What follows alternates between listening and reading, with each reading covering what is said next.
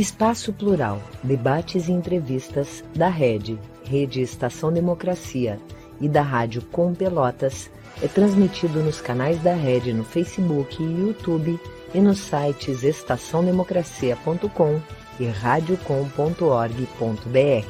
Espaço Plural é também exibido pelos seguintes parceiros: Rede Soberania, Jornal Brasil de Fato RS, Jornal Já, Jornal O Coletivo, Rádio Ferrabras FM de Sapiranga, Manaua Rádio Web de Porto Alegre, Terra Livre Rádio Web de Ulha Negra, Vale do Mampituba Rádio Web, Passo de Torres TV, Coletivo Pão com Ovo e pela TV Caxias em sua página no Facebook.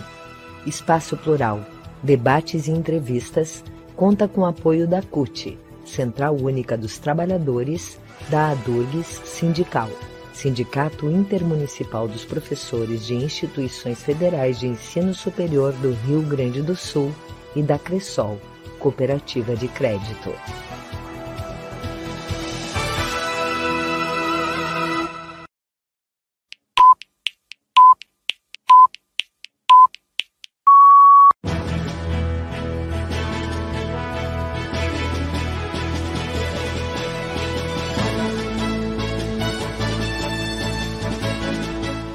Espaço Plural, debates e entrevistas.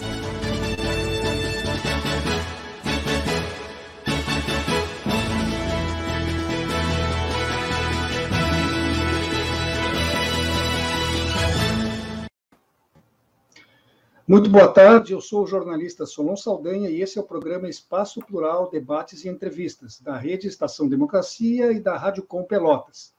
A rede é uma iniciativa do Comitê em Defesa da Democracia e o Espaço Plural será ambiente diário na defesa da democracia e dos princípios da Constituição Cidadã de 1988. Boa tarde. Eu sou a jornalista Clarissa Henning, da Rádio Com Pelotas. Junto com meu colega Solon, estaremos com você de segunda a sexta, sempre das duas às três da tarde, trazendo debates e entrevistas. Além das nossas rádios e web TVs parceiras, você pode ouvir o nosso programa através do aplicativo Android disponível na Play Store com o nome Rede Estação Democracia. Você também pode nos acompanhar pelo web nos sites estaçãodemocracia.com e radiocom.org.br. Além disso, ainda no Facebook, no Instagram e no YouTube da rede Estação Democracia. Neste programa, defendemos a pluralidade de pensamentos buscando sempre trazer debatedores e entrevistados com diferentes posições ideológicas. De alguns anos para cá, a política brasileira tem se visto às voltas com novos elementos. Fake news, olavismo, negacionismo são partes de uma sucessão de acontecimentos que mudaram os rumos do país e hoje culminam com uma grave crise institucional. Na semana em que o impeachment da presidenta Dilma Rousseff completa cinco anos, nós recebemos no programa a jornalista caxiense Letícia Duarte, que hoje reside nos Estados Unidos. Ela é autora do livro Vaza Jato, os bastidores das reportagens que sacudiram o Brasil. Letícia Duarte também publicou uma entrevista com Olavo de Carvalho, e que compõe o capítulo brasileiro da série global Democracia Desfeita, que investiga como líderes, líderes autoritários estão ameaçando a democracia. Boa, boa tarde e seja bem-vindo ao programa Espaço Plural. Olá, boa tarde, é um prazer estar aqui com vocês. Você é uma jornalista que começou a trabalhar em uma grande redação quando ainda estava na faculdade em Caxias do Sul, no interior do Rio Grande do Sul. Depois foi para Porto Alegre e conquistou vários prêmios importantes de jornalismo. A reportagem Filhos da Rua foi um dos seus trabalhos premiados. Você disse uma vez que, quando ganhou o ESSO por essa matéria, se convenceu de que realmente sabia o que estava fazendo. Então, o que você busca fazer quando faz jornalismo? Bom, pergunta difícil, complexa. Eu, para mim, o jornalismo é um instrumento social. Né? Eu sempre, eu sou daquelas pessoas que abraçaram o jornalismo por acreditar que o jornalismo tem um papel social que pode fazer diferença na sociedade, pode ajudar a sociedade a refletir sobre si mesma, lançar luz sobre as questões que a gente precisa debater como coletivo. E eu acho que essa é uma verdade que no momento atual é mais verdadeira do que nunca, né? A gente tem visto tantas ameaças à democracia, tantas, uh, tantos extremismos, tantos arrombos autoritários, e, e, a gente vê a importância do debate público, né, de espaços, como a própria a Rede se propõe a fazer esse debate público, né? Eu sou uma jornalista que muito mais do que só uh, publicar determinada história, eu quero chamar a atenção da sociedade para as injustiças, eu quero uh, estimular o debate público, e, eu acho que tanto se critica o jornalismo por uma série de questões também, a gente sabe que a cobertura da mídia é também complexa e sujeito a debates, mas eu acredito muito que o jornalismo tem um papel muito importante para ajudar a sociedade a a ser uma sociedade melhor, né? Trazer as verdades e os temas. E eu acredito muito nesse, nessa responsabilidade que eu tenho como jornalista e tenho tento honrá-la. Letícia, você foi convidada para escrever o livro da Vaza Jato, né? Como e quando esse convite chegou até você? É, foi, foi bem surpreendente até, porque na época eu já estava nos Estados Unidos, eu vim para cá, eu cheguei em uma bolsa para fazer um programa, que na época eu estava fazendo um mestrado na Universidade de Colômbia, é, em política e relações internacionais, e eu já acompanhei a Vaza Jato uh, pela mídia, né? Acompanhava lendo as matérias do Intercept, e tinha muita curiosidade, acho que como todos os brasileiros, de, de saber né, como é que aquilo começou, tinha uma série de perguntas.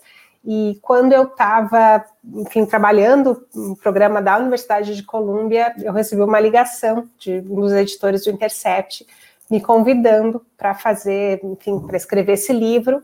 E, e eu, por um lado, fiquei muito curiosa, muito surpresa e pensando, nossa, quem sabe a chance de responder todas aquelas perguntas que eu tinha, né, de, de entrar nos bastidores, ver como é que essa cobertura começou. E outra preocupação que eu tinha é, será que vai ser um livro chapa branca, já que foi convidado, né? E a gente sabe no jornalismo a importância da, da gente ser independente, poder fazer a nossa própria pesquisa, uh, sabendo que era um assunto também polêmico, cheio de controvérsias. E aí a gente, enfim, tivemos uma conversa sobre, sobre isso. No fim, eles garantiram que eu teria carta branca para poder ter acesso a toda a equipe, fazer as minhas entrevistas, as, né, as minhas pesquisas, e aí que a gente publicaria o livro, e aí eu topei, e enfim, o resultado está aí publicado, né, o livro Vaza Jato, que foi publicado em outubro do ano passado. É, que olhar você tinha, tanto da Lava Jato quanto da cobertura jornalística da operação, quando assumiu o projeto do livro? A tua percepção mudou com esse trabalho e no que, que mudou? Uh, eu, eu, já tinha uma percepção bastante crítica da maneira, a gente já vinha, não era uma coisa totalmente nova, né? Uma série de suspensões, suspeições sobre a conduta do Moro, sobre alguns processos que não vinham, né, não vinham sendo respeitados na questão jurídica uh, e um, uma certa um clamor como se eles fossem os, os heróis salvando o Brasil da corrupção. É, sempre que a gente assume papéis muito, né, o vilão, o mocinho e o bandido, eu acho sempre muito perigoso, porque a gente cai em estereótipos que nunca são verdadeiros, né? A gente sabe que a realidade é sempre muito mais complexa. Então eu já tinha uma visão muito crítica antes, né, de lendo uma série de, de, questões e também por como leitora vendo as revelações que a Vaza Jato expôs no, no país, né, quando ela foi divulgada. E eu acho que a pesquisa do livro ela me consolidou essa visão e me deu mais elementos para confirmou talvez uma percepção que eu já já tinha e me permitiu principalmente, uh, enfim, né, ter mais acesso aos materiais e, e tirar aquelas perguntinhas que que ficavam no fundo da cabeça, ah, mas por que, que, o Intercept fez aquilo? Será que o Intercept também, aí, aí já uma visão crítica do jornalismo, né, será que eles exageraram, será que eles extrapolaram como eles vinham sendo acusados, e, e vendo, enfim, de dentro a cobertura, eu, eu tenho uma total confiança de que eles fizeram um jornalismo de alta qualidade, na, no cuidado que eles tiveram com o material e com a apuração, e a parceria também foi feita com os outros veículos, né, que foi algo inédito, na, no jornalismo brasileiro de sete redações de diferentes veículos colocarem acima do, do, desejo pelo furo o interesse público, né? No fundo, todos trabalhando de maneira a cooperativa no mesmo arquivo para revelar, enfim, tudo que ele, que ele tinha, e, e isso, enfim, do, juntando um pouco aí, que eu estou misturando um pouco do que é jornalismo e do que é a minha visão da, da Lava Jato, né, da Vaza Jato, mas é, não, não, eu acho que essa experiência consolidou realmente a impressão que eu tinha. E aí a gente pode depois falar mais né, é o que a gente vê os desdobramentos políticos no momento, quanto confirmam também, né, a, e não por acaso o Supremo Tribunal Federal acabou confirmando, né, que o Moro não fez um julgamento imparcial a julgar os processos. E quais foram as providências tomadas pela equipe do Intercept para proteger a investigação jornalística, uma vez que ela mirava o próprio ministro da Justiça? É, foi um foi uma cobertura bem desafiadora desde o início, porque ao mesmo tempo que tinha um arquivo que prometia informações, o arquivo prometia informações bombásticas, tinha uma série de dúvidas, né? Será que ele é confiável? Será que é alguém nos pregando uma peça? Será que uh, é alguém plantando algo para depois uh, né, minar o próprio jornalismo, ou, ou, pessoas envolvidas, como a Manuela Dávila, né, que foi a pessoa que inicialmente recebeu os primeiros contatos. Então, tinha uma série de questões, uh, e a, a, primeira grande dúvida era se aquele arquivo era realmente uh, verdadeiro, né, se aquelas informações eram confiáveis ou, ou não. E, e, claro, depois que a gente vê publicado, parece fácil, né? Ah, tá ali, tudo já explicadinho, mas deu muito trabalho, e eu acho que é esse trabalho mais de invisível, digamos assim, de, de ir no arquivo e tentar confirmar se aquelas informações que chegaram todas bagunçadas no arquivo gigantesco uh, pela internet, é, aquilo era verdadeiro. E aí, uma das, um, uma das técnicas que os jornalistas usaram eram pesquisar seus próprios nomes nos arquivos, como eram diálogos, né, para quem não, não lembra, enfim, eram diálogos pelo Telegram, então tinha uma série de chats de bate-papo, conversas, é, durante anos, né, da cobertura, então alguns dos jornalistas que cobriam a Lava Jato colocavam seus próprios nomes e eles viram, tipo, diálogos que eles tinham armazenados nos seus próprios celulares, uh, batiam exatamente com o que estava no arquivo, né, e aí começou a pensar, nossa, eu não sou uma pessoa tão importante assim para alguém ter forjado, ou ninguém mais teria acesso a essa conversa, que de repente, sei lá, era, não era uma revelação bombástica, era um pedido de entrevista, era né, checagem de alguma informação, e aí vários jornalistas começaram a fazer esse mesmo teste e sempre batia. Essa foi uma das primeiras evidências, né, a primeira técnica jornalística, digamos assim, para apurar. E aí, mais adiante, uma outra questão foi ver quando eles discutiam, talvez, sei lá, uma discussão sobre uma cobertura de fase tal da Lava Jato em determinada data, aí os jornalistas cruzavam com as notícias da época para saber se batia, se aquilo tinha coerência histórica. Né? E sempre, todas as checagens feitas por jornalistas de diferentes veículos, tudo foi confirmado. Né? Então, isso deu muita confiança de que aquele material era verdadeiro, e ao mesmo tempo tinha a maior dificuldade era como o arquivo era muito grande, uma série de informações, era fazer aquela garimpagem mesmo de o que, que era a notícia naquilo, né? Porque no meio de, enfim, alguns chats que eram reveladores, que mostravam, né, talvez uma conversa entre o Dallagnol e o Moro, tinha, sei lá, vamos à igreja, vamos tomar um chopp hoje à noite, né? Então, assim, uma série de informações para serem uh, garimpadas. E, e um detalhe é, é, que o próprio Moro ele não tinha um nome, né? Ele era o, o, o chat dele não tinha o um nome Moro. Então também teve todo um processo de, de, de, apuração, de leituras, até que as pessoas pudessem entender, ah, aquela pessoa ali que não tem o contato é o Moro. Mas, enfim, tudo isso dá, dá bastante trabalho, né? O trabalho que eu digo invisível, jornalístico dos bastidores, até que a cobertura uh, chegue, né, que possa vir a público. É, essa rede que foi formada, como o mesmo estava comentando, uh, de veículos de imprensa parceiros para a divulgação das reportagens, como é que ela foi construída e qual foi a justificativa para a escolha dos veículos? É, é só para te situar, assim, É, na seção da Vaza Jato no site do, do Intercept, só para confirmar contigo, a lista que aparece ali é Folha, Veja, É o País, UOL, Agência Pública, o Reinaldo Azevedo pela Bandeirantes e BuzzFeed. É isso? É, foram esses os, os veículos uh, que participaram da cobertura e foi, na verdade, não teve muito um plano, né? Não foi algo assim, vamos fazer um. Uh, único plano inicial, logo que durante a cobertura, o Intercept chegou a procurar o Fantástico, porque eles imaginavam que seria, né, o né, um enfim, maior veículo que poderia ter um amplo impacto nacional se eles fizessem uma parceria para divulgar em rede nacional, né, no programa que é assistido por, né, tem uma audiência muito alta, é tradicional, então o único veículo que foi inicialmente procurado pelo Intercept uh, na primeira, antes da, da, publicação, foi o Fantástico, e por uma série de, de, enfim, de questões, no fim a Globo não acabou não confirmando inicialmente, eles tinham, eles queriam ver uh, todo o material antes de dizer se eles topariam ou não, e o, principalmente o Glenn, né, e enfim, a equipe do Intercept, eles tinham receio que se eles divulgassem antes o que, que era, sem eles se comprometerem a, a serem os parceiros, uh, isso poderia vazar, poderia chegar ao Moro e impedir a divulgação. Então, isso acabou entravando essa, essa possibilidade, e antes que o Intercept pudesse procurar outros veículos, tinha uma ideia de procurar a Folha de São Paulo. O pensamento inicial era dois grandes veículos, um em TV e um em, em né, um grande jornal. Então, era um pensamento meio simples, né? A ideia não era fazer uma. Talvez era escolher um parceiro.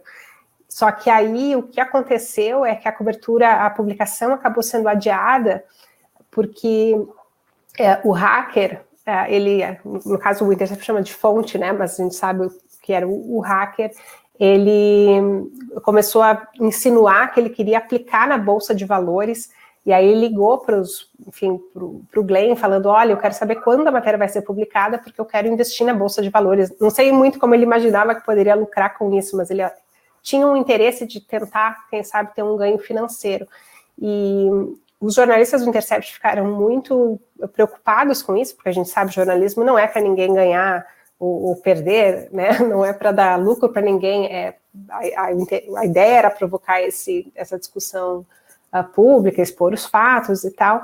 E aí a, a decisão que o Intercept tomou foi antecipar a divulgação, a publicação e publicar no final de semana, porque aí impediria que qualquer, enfim, as bolsas estariam fechadas, né? Impediriam qualquer tentativa de alguém uh, lucrar por saber de, da informação em, com antecipação.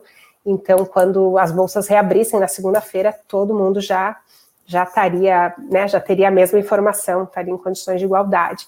E aí isso, essa antecipação acabou uh, bagunçando um pouco os planos, tanto o fechamento, né, que foi a reportagem saiu no domingo à noite, que as pessoas até especulavam ah, porque eles queriam fazer um furo no Fantástico, o que que foi, né? Falou que atrapalhou o plantão de todos os jornalistas trabalhando naquele final de semana, mas no fundo foi também uma preocupação de tentar resguardar o conteúdo. E por causa disso, o plano de procurar outros veículos acabou não, né, sendo meio que esquecido, deixado de lado pela prioridade de poder publicar. E o que aconteceu depois é que os outros veículos ah, começaram a procurar o Intercept em busca de parcerias. Então, por exemplo, Reinaldo Azevedo, que foi um foi super improvável, né? Ninguém imaginava, talvez, né? O Reinaldo Azevedo foi quem criou o termo petralha, enfim, era né, ele vem fazendo uma virada também das, né, talvez o perfil, mas na época foi bastante surpreendente. Foi ele mesmo que ligou para o Leandro Demoi, dizendo: Olha, isso aí é quente, eu sei que é, eu quero, quero saber mais e tal. E aí ele convidou o Demore para ir no programa e foi o Demore lá no programa do Reinaldo Azevedo que ele acabou divulgando aquele áudio em, em Fux We Trust, né? Aquele em Fux nós confiamos. E aí depois eles fizeram outras parcerias e a coisa seguiu. E foi mais ou menos parecido com os outros veículos. A maioria deles procuraram, né, eles mesmos procuraram o Intercept em busca de parcerias, não foi assim os escolhidos. Uh, né, basicamente todo mundo que procurou o Intercept teve acesso aos arquivos. E o único que foi, enfim, além do Fantástico, que foi também que teve um contato de, a ser procurado, foi a Folha, que foi o segundo, logo, o parceiro. você entrevistou muitas pessoas para escrever o livro, não só jornalistas e pessoas ligadas à equipe do Intercept, mas também gente de fora. Tem alguma cena, algum episódio, alguma pessoa que tu possa nos contar, alguma, alguma história que seja memorável nesse momento? Eu acho que tem, tem várias mini histórias que, que eu acho que são muito saborosas, é, e principalmente do ponto de vista jornalístico, né? Até para fazer um, um, parênteses, porque o livro, é, embora trate da, enfim, da, da, cobertura da Vaza Jato, ele não é um livro de, de análise política, né? Ele é um livro basicamente de bastidores da reportagem. E isso foi um dos pedidos que foi feito pelo próprio Intercept, né? De porque eu pensei, nossa, um livro sobre a Vaza Jato poderia demorar cinco anos para ser produzido, porque tem, muita coisa a ser analisada, né? Então o livro ele foca mesmo nessas histórias e não tanto em análise. Poderia render, deveria render outro livro, inclusive, mas tem muitas histórias bem saborosas. Uma que eu acho interessante é que o, o Intercept eles tinham tanto medo que a coisa vazasse e que houvesse um, que talvez que o Moro fizesse uma intervenção, um, que, né, que houvesse uma censura judicial para que as matérias não fossem publicadas, que antes da publicação eles enviaram uma jornalista aqui para os Estados Unidos, uh, tipo numa operação secreta, assim, uma correspondente uh, que foi a Cecília Oliveira, e ela veio aos Estados Unidos com uma mochila, assim, ninguém nem na redação sabia, foi uma operação que surpreendeu, inclusive, a própria equipe depois, e e aí ela trouxe o chip uh, com todos os arquivos para ficar, uh, ela levou, enfim, trouxe a Nova York para que ficassem, que o Intercept dos Estados Unidos ficasse em prontidão caso houvesse alguma interferência no, enfim, na justiça brasileira, tentativa de censura, o Intercept dos Estados Unidos iria publicar a, a Vaza Jato para garantir que ela continuasse, né? Então, e, e, foi super então, foi tão sigiloso que nem o Intercept não sabia. Muitos jornalistas só ficaram sabendo dessa história depois que o livro foi publicado, porque aí a gente contou todos os bastidores né, da Cecília viajando.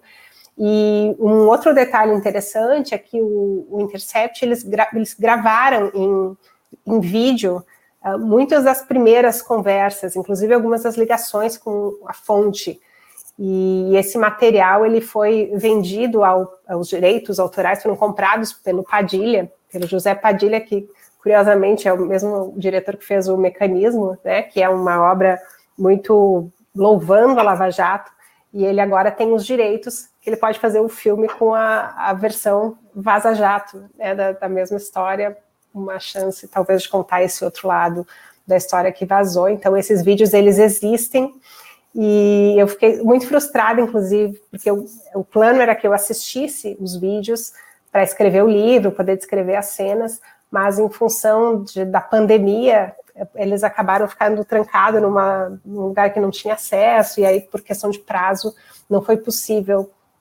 que eu assistisse, e também porque tem uma série de negociações agora, como os direitos estão com o Padilha, aí entra uma outra negociação de confidencialidade mas eu espero um dia poder assistir a Vaza Jato no cinema. Ou pelo menos Netflix. E quanto tempo tu levou para fechar o projeto e como tu sentiu a recepção no lançamento? É, o livro ele foi relativamente rápido, porque era um, um projeto que o Intercept queria lançar quando completasse um ano da, da Vaza Jato, né? Eles gostariam que isso marcasse o. Então, ele foi mais ou menos, acho que foi talvez. É, foi acho que oito meses, nove meses, faz um, um parto rápido. E então ele foca então bastante nessa questão da cobertura e a segunda parte do livro é uma compilação de reportagens, né, algumas inéditas que não tinham sido publicadas. E, como todo jornalista, eu acho que a gente sempre gostaria de ter mais tempo e poder fazer mais, né, uma, investigar mais e fazer mais entrevistas, mas no fim, e uma das preocupações que eu tinha quando você fala de da recepção, eu tinha achava que muita gente leria o livro e que eu receberia muitas críticas por que eu poderia ser acusada de fazer um jornalismo parcial, por, justamente por, ter sido convidada pelo Intercept a escrever o livro. E para minha feliz surpresa, a repercussão foi super positiva. Uh, saíram matérias em diferentes veículos e vários dos jornalistas das, das redações, inclusive, que participaram, uh, reconhecendo, né, se identificando nesse, uh, enfim, confirmando, né, enfim, as, as, histórias escritas no livro e talvez o, o, tom de que o livro ajuda a gente a discutir, né, enxergar essa um, um certo distanciamento, a importância que a Vaza Jato representou para o jornalismo brasileiro, para a história brasileira, inclusive, né, porque a Vaza Jato mudou a história da Lava Jato. Né? Até então, a maioria do país louvava, idolatrava, e a Vaza Jato foi o primeiro uh, racha nessa, nessa imagem né, de super-heróis, de salvadores da pátria, que, que agora com que a gente vê, né, depois com a adesão de, do Moro ao governo Bolsonaro, ficou até muito mais claro essa, né, todas essas implicações políticas e vínculos que se tinham, de como não era totalmente uma cruzada né, em defesa da. Né, totalmente imparcial, totalmente em defesa da justiça, contra a corrupção, a gente vê como é, realmente houveram uma série de arbitrariedades jurídicas que fazem mal para a gente, para a democracia, né? Os fins não, não podem justificar os meios. É, a gente precisa, enfim, né, não pode ser por um interesse político de, ah, porque o alvo é o Lula, então a gente é a favor se o alvo fosse Bolsonaro, a gente é contra. É, né, não pode ser assim. Né, a lei existe justamente para poder valer para todo mundo. Né? Na tua avaliação, a Operação Lava Jato está ou foi o início desta escalada de intolerância que agora ocupou a cena política, a arena política brasileira? Eu acho que a, Lava Jato, com certeza, é um fator muito importante nessa. Eu não sei se. Eu não arriscaria dizer que é o início de tudo, ou que foi o único fator, porque eu acho que, né, como a gente falava antes, a realidade é, é muito mais complexa, tem uma série de fatores que se entrelaçam, e, mas com certeza a Lava Jato ela contribuiu, ela deu um carimbo de legitimidade, como se. É, toda a esquerda fosse corrupta, é, e ela acabou fomentando essa, né, essa ideia de ah, vamos limpar a corrupção, somos os heróis, e o outro lado, né, tudo que vem da esquerda não presta, então o Lula é culpado de tudo, a Dilma é culpada de tudo, e a gente vê como esses arranjos políticos né, estão muito acima. Eu acho que eu até acredito que os promotores inicialmente eles pudessem estar bem intencionados, é, porque eu acho que a Lava Jato teve méritos, né? Não acho que tudo não, é, não acredito que tudo não presta, né? É, a Lava Jato teve méritos, ela, pela primeira vez na história do Brasil, a gente viu uh, gente poderosa indo para a cadeia, pagando pelos seus crimes, né? O, que a gente tinha essa imagem de crime de colarinho branco que nunca era, uh, que nada acontecia, e a gente viu pessoas importantes sendo punidas. Eu acho que essa é uma lição importante que, que a lei vale para todos. Só que em determinado momento é como se eles se deslumbraram com o próprio poder, né? E aí virou uma cruzada mesmo de ter que ter um troféu, de ter que ter, talvez que o presidente Lula tem que ser preso, que é como se fosse a cereja do bolo, que eles estivessem acima da lei, acima do bem e do mal, que valessem todos os métodos para que se atingisse um resultado. E eu acho que isso é, é triste, né, para a nossa história. Eu acho que a Lava Jato poderia ter sido uma boa oportunidade, ela teve conquistas importantes, teve devolução de dinheiro aos cofres públicos, né? Nem tudo foi só arbitrariedade, arbitrariedade.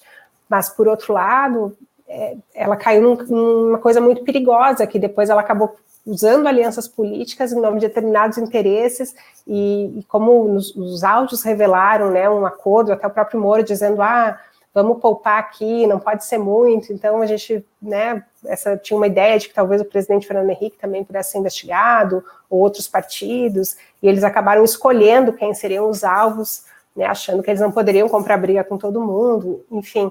E isso desvirtuou muito dos princípios e corrompeu, né, o próprio objetivo que seria da Lava Jato. Eu acho que isso é é, é, bastante triste. E a gente vê hoje, nesse momento de intolerância que a gente vê, de, da eleição de uma pessoa totalmente antidemocrática, né, que desde o início já foi eleito, né, Bolsonaro sempre foi uma pessoa contra a democracia, né, com discursos e ameaças e defesas à, à ditadura, e, e aí ao ver Moro e a Lava Jato aliada a isso, e agora depois sendo desmantelada, inclusive, né, porque a força-tarefa da Lava Jato foi desmantelada no governo Bolsonaro, a gente vê quanto foi desperdiçado, né, dessa oportunidade que o Brasil tinha realmente de, de fazer uma, um combate amplo à corrupção.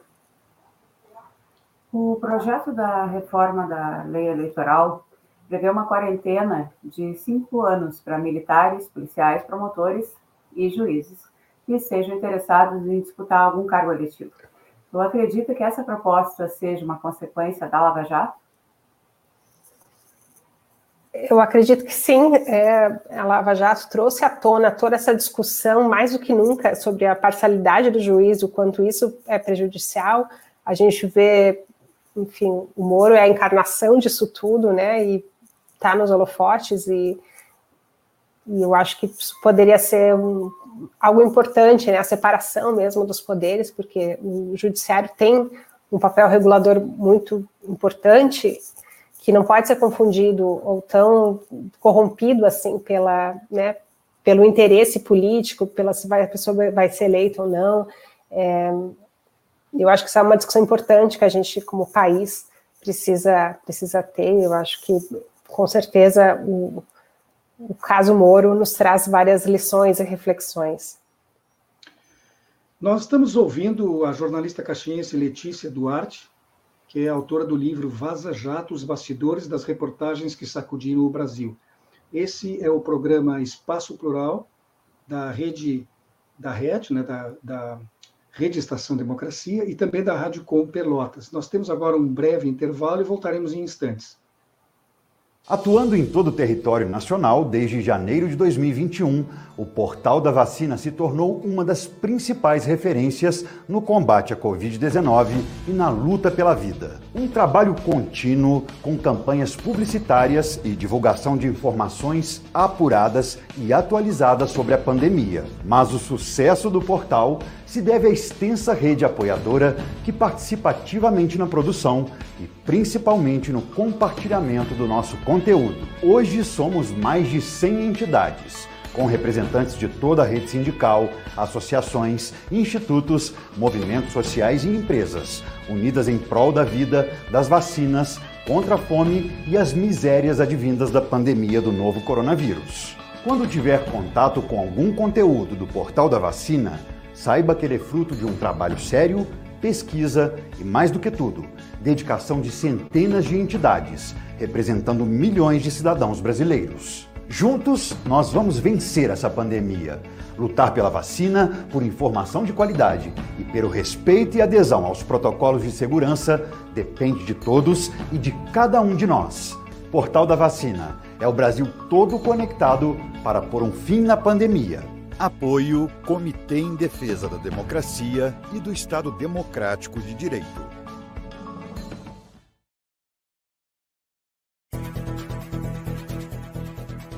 Espaço Plural, debates e entrevistas da Rede, Rede Estação Democracia e da Rádio Com Pelotas. É transmitido nos canais da Rede no Facebook e YouTube e nos sites estaçãodemocracia.com e radiocom.org.br. Espaço Plural é também exibido pelos seguintes parceiros: Rede Soberania, Jornal Brasil de Fato RS, Jornal Já, Jornal O Coletivo, Rádio Ferrabras FM de Sapiranga, Manaua Rádio Web de Porto Alegre, Terra Livre Rádio Web de Ulha Negra, Vale do Mampituba Rádio Web, Passo de Torres TV, Coletivo Pão com Ovo e pela TV Caxias em sua página no Facebook. Espaço Plural, debates e entrevistas, conta com apoio da CUT, Central Única dos Trabalhadores, da ADURGS Sindical, Sindicato Intermunicipal dos Professores de Instituições Federais de Ensino Superior do Rio Grande do Sul e da Cressol, Cooperativa de Crédito.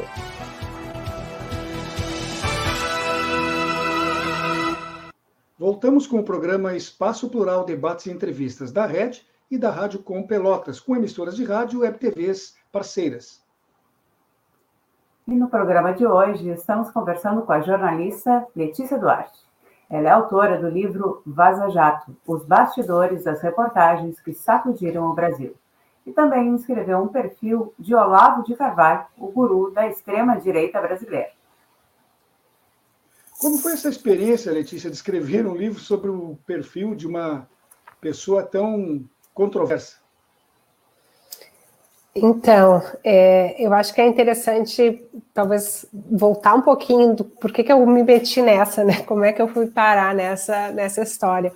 É, na minha trajetória, eu costumo cobrir questões de direitos humanos, questões uh, políticas, questões sociais, e quando eu vim para os Estados Unidos, estava é, bem no período da campanha eleitoral do, né, que acabou elegendo Bolsonaro, essa serração da polarização política. Uh, e na época eu lembro que eu, eu enfim, vim para os Estados Unidos pensando, ah, eu, enfim, eu acompanho a política brasileira, mas eu acho que é uma oportunidade agora, já que eu saí do país, de fazer outras coisas. Então eu tinha um plano que eu ia uh, para a África, eu ia fazer uma reportagem sobre a questão de, enfim, trabalhadores uh, explorados pela indústria na cadeia global.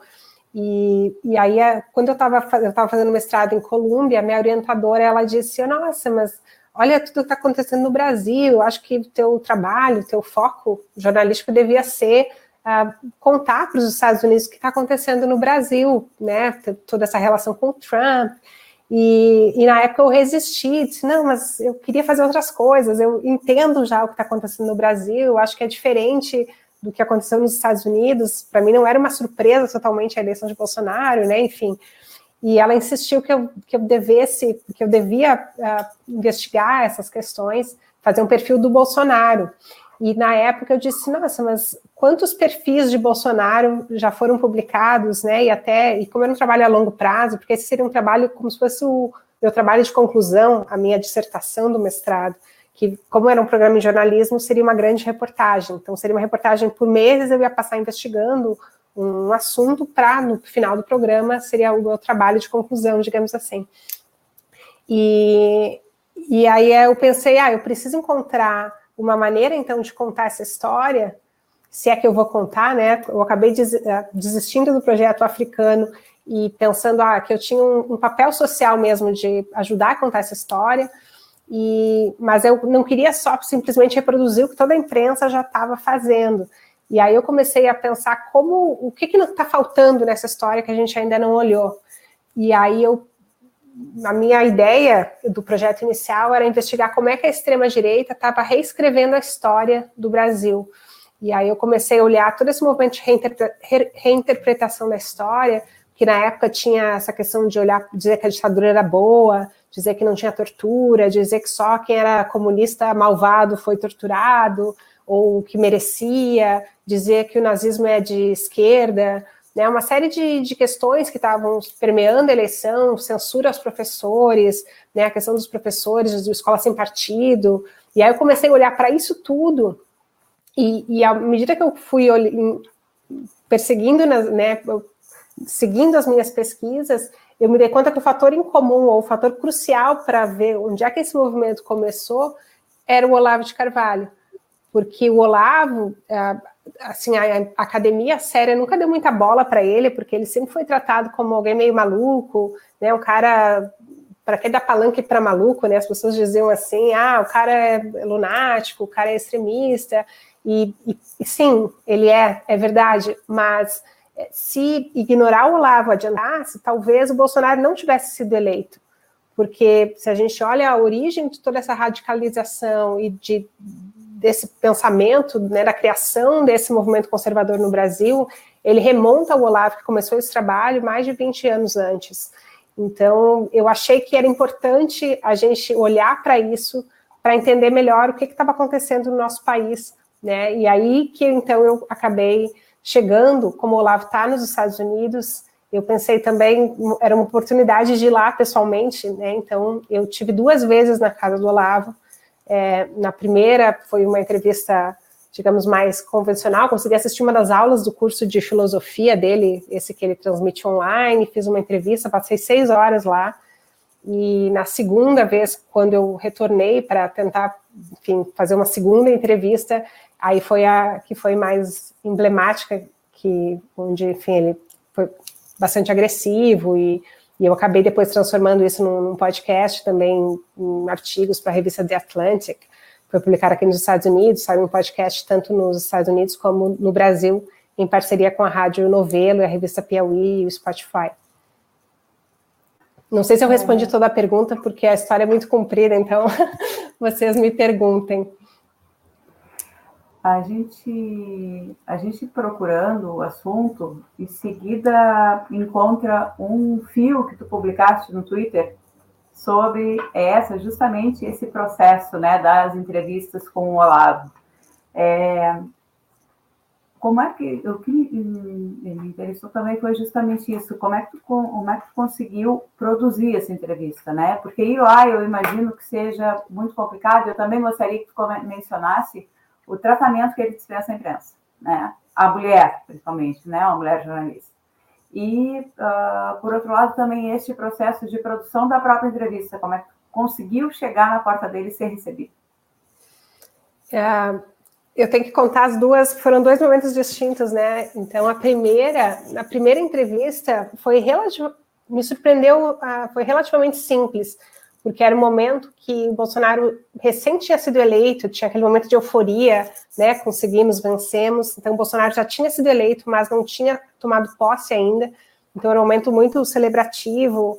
É, eu entrei em contato, eu acho que era outubro ou novembro, um pouco depois da eleição, e a, quem, a pessoa com quem eu falei foi a mulher dele, que trabalha como secretária, ela é o que faz o, a ponte com a imprensa, então, por, por meio de, enfim, conseguiu o contato dela e, e ela foi receptiva. Eu falei que estava fazendo um, um trabalho para a Universidade de Colômbia, que era né, essa parte dessa pesquisa que eu falei que eu estava fazendo, que é um trabalho jornalístico, mas também ia ser a minha conclusão, né, a conclusão do meu programa para a Colômbia, e eu acho que ele achou bonito isso, né? Ah, tem uma dissertação de Colômbia que vai falar sobre mim, enfim. E eles toparam e eu consegui uh, acesso. Que meu pedido foi que eu gostaria de assistir uma das aulas dele e também fazer a entrevista. Então, da primeira vez que eu tive lá, eu fui, posso dizer, bem recebida. É, o Olavo tem esse estilo que tradicionalmente ele ataca a imprensa, né? É, é parte do, do discurso recorrente dele, os ataques à imprensa, os, os, os ataques à mídia, às universidades, é, para ele tudo faz parte do mesmo, né, do mesmo saco de formação comunista, né, são centros de formação esquerdistas, enfim. E, então eu já estava esperando essa, uh, esses ataques, mas na primeira entrevista foi bastante uh, me surpreendeu, inclusive, o quanto educado ele foi, a família dele foi educada, inclusive foi jantar com eles no final da, da entrevista, consegui passar seis horas ao todo na casa dele, e o, o, discurso dele, embora né, o Olavo sendo Olavo, que a gente sabe que ele tem posições fortes e, e enfim, polêmicas e bastante agressivo, um discurso agressivo, ele foi não foi agressivo comigo nessa primeira entrevista. Mas o, na segunda vez que eu voltei lá, é, primeiro foi muito difícil conseguir a segunda entrevista, porque daí ele já estava. Até um detalhe curioso é que logo quando eu saí de lá, nessa primeira entrevista, eu achei que foi super bem, porque a gente já sabia, né, essa imagem que o Olavo tem de quanto ele ataca a imprensa, e, e ele me surpreendeu até sendo bastante educado.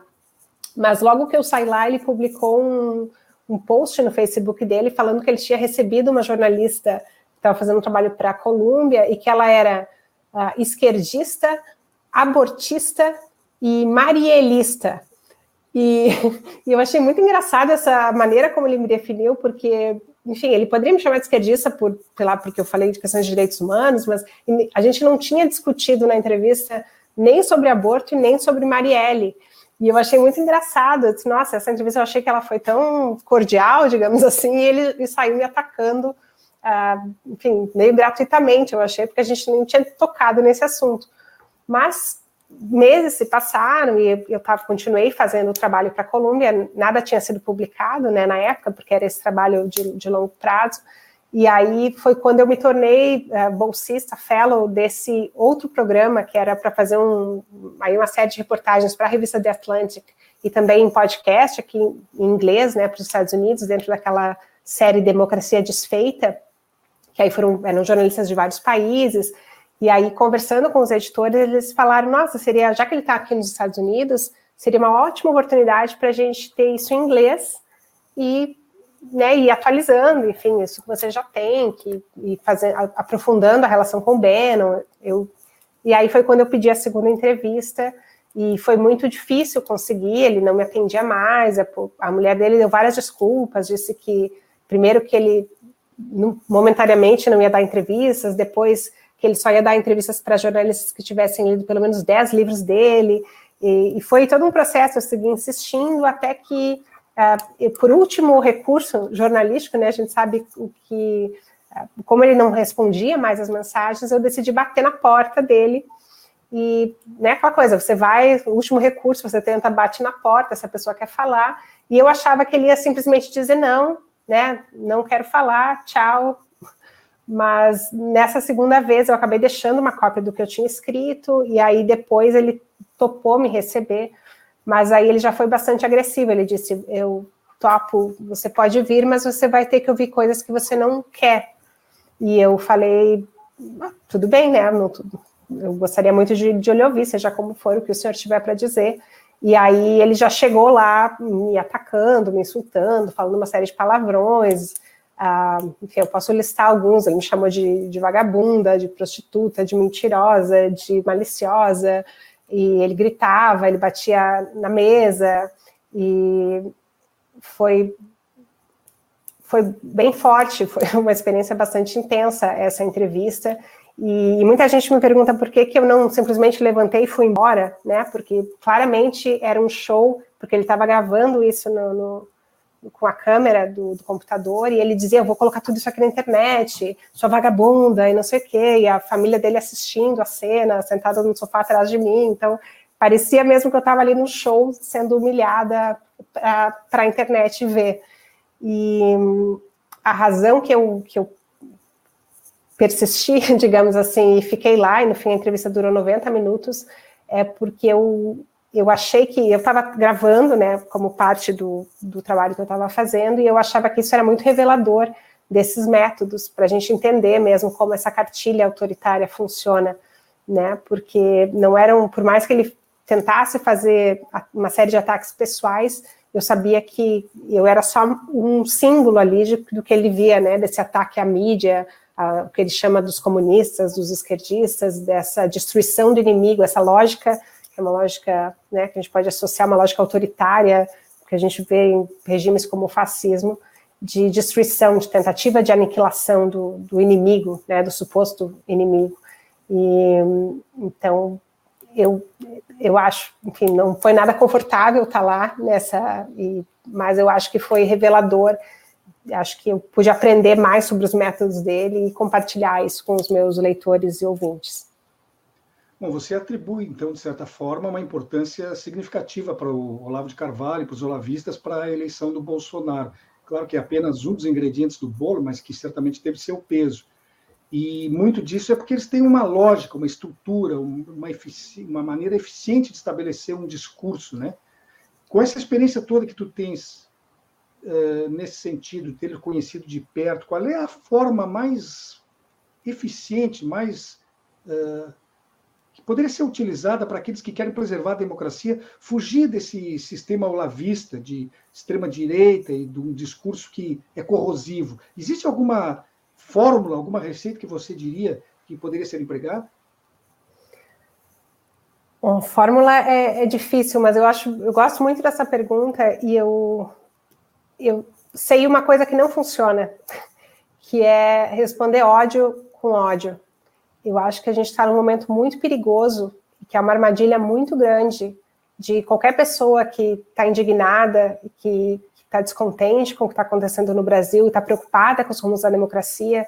A gente fica tão indignado que muita gente acaba entrando nesse discurso de ódio, é quase uma armadilha. Eles criam, eles atacam com muito ódio, criam uma armadilha e aí a tendência a primeira tendência da, da, gente é também querer responder com ódio, né? Só que o, é impossível, o ódio nunca vai ser antídoto para o ódio, né? A gente só pode poder fazer frente a isso com uma resposta diferente. Né? Por exemplo, quando o Olavo estava me atacando, tudo que ele queria era que eu gritasse, que eu perdesse o controle, que eu respondesse na mesma moeda, e ele ia dizer: olha só, essa jornalista me atacando, essa jornalista mal intencionada, uh, me ofendendo. E quanto mais calma eu me mantia e tentava insistir no diálogo, e perguntava: mas por que, que o senhor está me atacando? Por que, que o senhor, por que, que essa pergunta lhe incomoda? Uh, e quanto mais eu insistia num diálogo civilizado, mais evidente, mais furioso ele ficava e mais ele e mais evidente ficava essa distância, porque eu disse, eu não estou aqui para brigar com o senhor, eu quero conversar com o senhor. E aí, é, é parte essencial desse discurso, dessa cartilha olavista que o Bolsonaro abraçou, a lógica que ele até ensina num dos vídeos, numa das aulas dele para os alunos, é nunca discuta ideologias, nunca discuta com o seu inimigo, você tem que atacar, sair atacando, ofendendo, que aí ele se intimida e fica quieto. Então, eles não querem discutir ideias, eles querem atacar você. Só que se a gente responde na mesma moeda, a gente acaba se equivalendo, como se, como se fosse dois polos dessa falsa polarização. E eu acho que o, a gente, pessoas que acreditam na democracia, a gente precisa se recusar a entrar nessa armadilha dessa polarização de ódio. Né? A gente, se a gente quer uma sociedade mais civilizada, mais democrática, a gente precisa aprender a dialogar sem esse ódio, né? Colocar isso, deixar, deixa que eles fiquem com o domínio do ódio. Eu quero construir um, uma outra sociedade, uma sociedade onde a gente consiga conversar, olhar as diferenças, respeitar a pluralidade. E é super difícil, é muito difícil. Eu posso dizer, inclusive pela minha família, eu tenho meu pai é bolsonarista, é, minha família tem muita gente bolsonarista, e é muito difícil esse diálogo.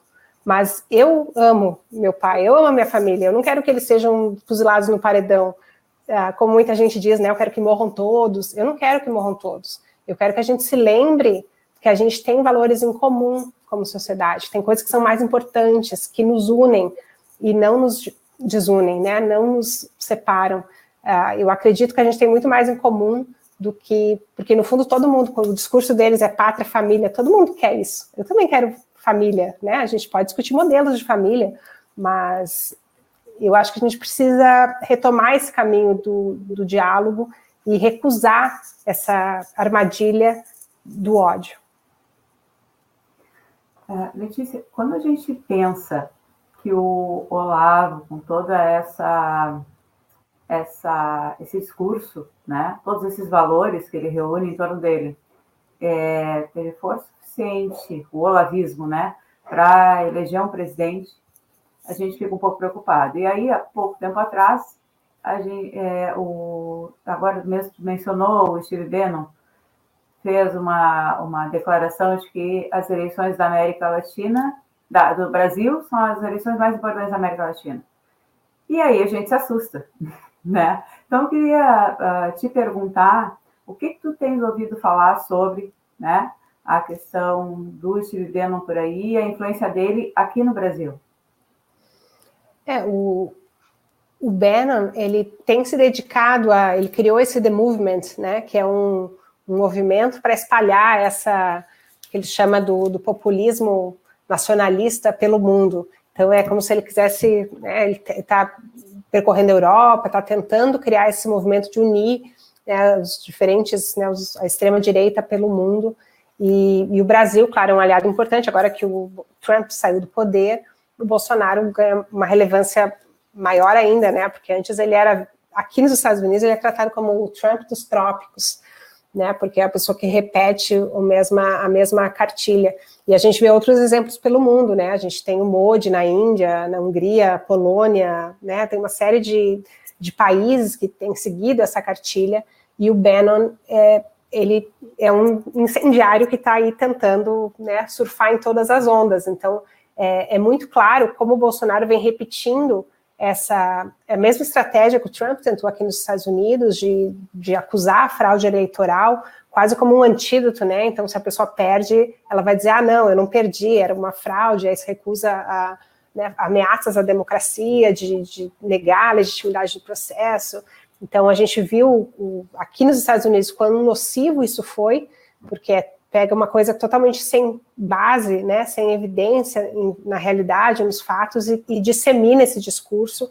O Bolsonaro já vinha fazendo isso, né, mesmo ele tendo vencido as eleições, já vinha espalhando essa semente, e agora eles estão mais uh, instrumentalizados uh, ainda, né, porque o Bannon, ele, ele é, tem uma conexão muito forte com o Eduardo Bolsonaro, porque o Eduardo ele foi eleito como o representante na América Latina desse move, movement, que é do Bannon, e, e, eles conversam, eles, com certeza, tudo que a gente viu nos Estados Unidos, que teve a invasão do Capitólio e tudo isso, a gente vai ver no Brasil, está vendo, né, agora tem as manifestações agendadas para o dia 7, já com gritos antidemocráticos, né, pedidos de intervenção militar, uma série de, de questões, e me preocupa bastante é, o, o quão longe isso pode chegar, e é, todos os precedentes a gente sabe que não são, não são bons. Uh, Letícia, o nosso tempo está se esgotando, mas eu não gostaria de encerrar sem, sem que, durante um minuto, pelo menos, é o, é o prazo que você tem, você nos contasse, porque numa entrevista em 2015 você disse que gostaria de escrever um livro, não por vaidade, mas que um livro tivesse bastante coisa para dizer, bastante coisa para contar. Esse livro da Vaza Jato, ele satisfez essa tua vontade, essa necessidade, ou nós podemos contar que vem mais alguma coisa boa por aí sendo gestada? Um minutinho, por favor. É, eu quero, quero que venham outros. É, eu gostaria muito de, de, fazer algo nessa linha de jornalismo também, juntando experiências de coberturas, reflexões. É, acho que tem, tem bastante assunto aí pelo mundo e gostaria assim de, de poder entregar compartilhar um pouco também do que eu aprendi e venho aprendendo no jornalismo com, com mais gente. Então, aguardem. Perfeito. Letícia, muito obrigado pela tua presença. Clarissa também, tenho certeza que quer agradecer o, a brilhante entrevista que nos deste aí. É contigo, Clarissa. Com certeza, te agradeço. Agradecemos muito a tua presença aqui. Uma excelente aula de jornalismo para todos nós, com certeza e dessas mudanças tão drásticas que a gente está vivendo, né? A nossa geração viveu aí, uh, infelizmente, mas com tudo nós aprendemos, né, Letícia? Que bom que tu também estuda para isso, que a gente aprende contigo. Muito é. obrigada. A gente está sempre aprendendo, né? Acho que é um prazer estar aqui com vocês. Muito obrigada pelo, pelo espaço pela, pelo espaço plural aí para a gente poder conversar. Perfeito. Lembramos que o Espaço Plural Debates e Entrevistas seguirá em todas as tardes de segunda a sexta-feira, sempre entre 14 e 15 horas. O programa é uma realização do Comitê em Defesa da Democracia e do Estado Democrático de Direito.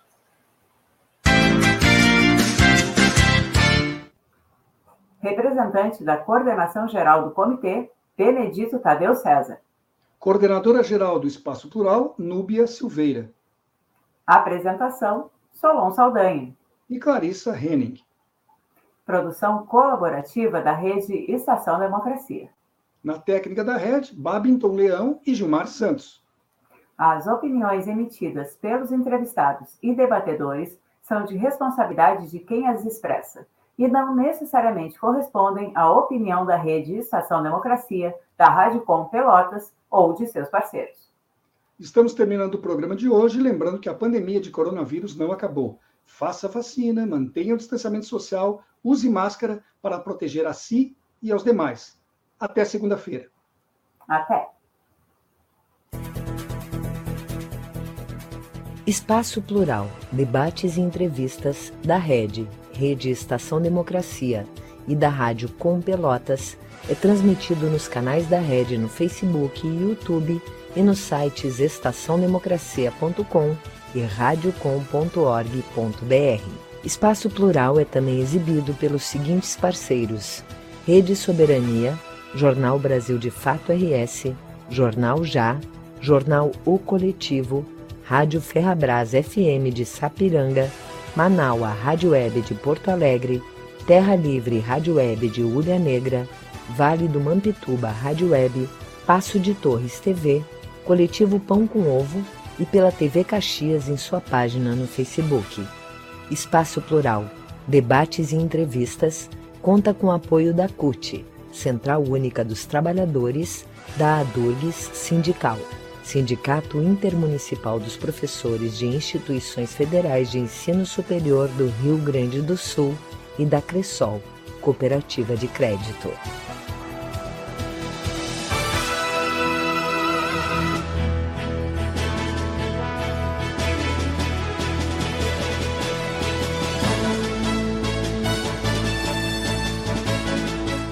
Espaço Plural, debates e entrevistas.